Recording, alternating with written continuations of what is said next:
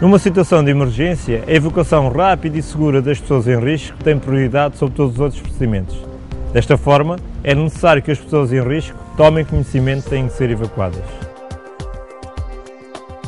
O primeiro passo para a evacuação é dar o alarme. Este deve ser dado de forma apropriada e inequívoca.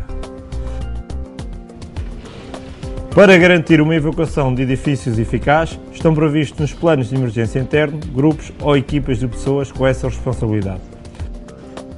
Assim, uma equipa de evacuação deve ser composta por dois elementos. Primeiro, designado de guia ou chefe de fila, posiciona-se no princípio da fila e conduz o grupo de pessoas para o exterior, utilizando as vias de evacuação mais adequadas.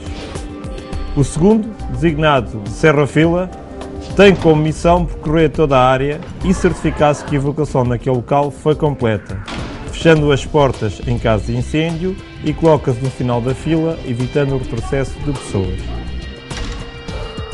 Quando as características do edifício ou da evacuação o justificarem, deverá existir um elemento com a função de sinaleiro.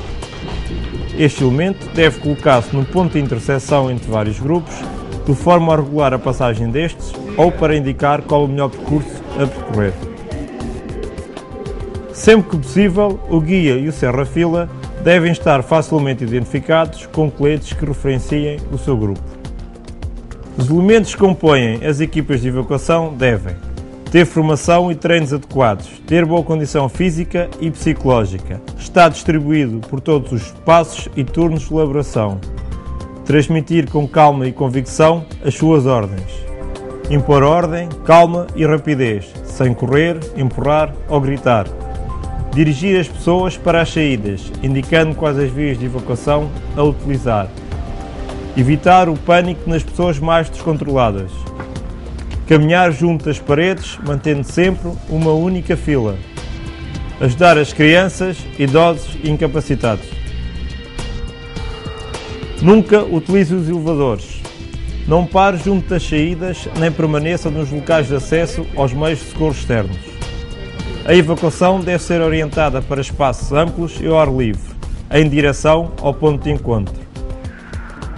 No ponto de encontro deve permanecer junto do grupo a que pertence e neste permanecer até que o delegado de segurança, bombeiros ou polícia dê ordem para sair. Se durante a evacuação der por falta de alguém, deve comunicar ao chefe de fila.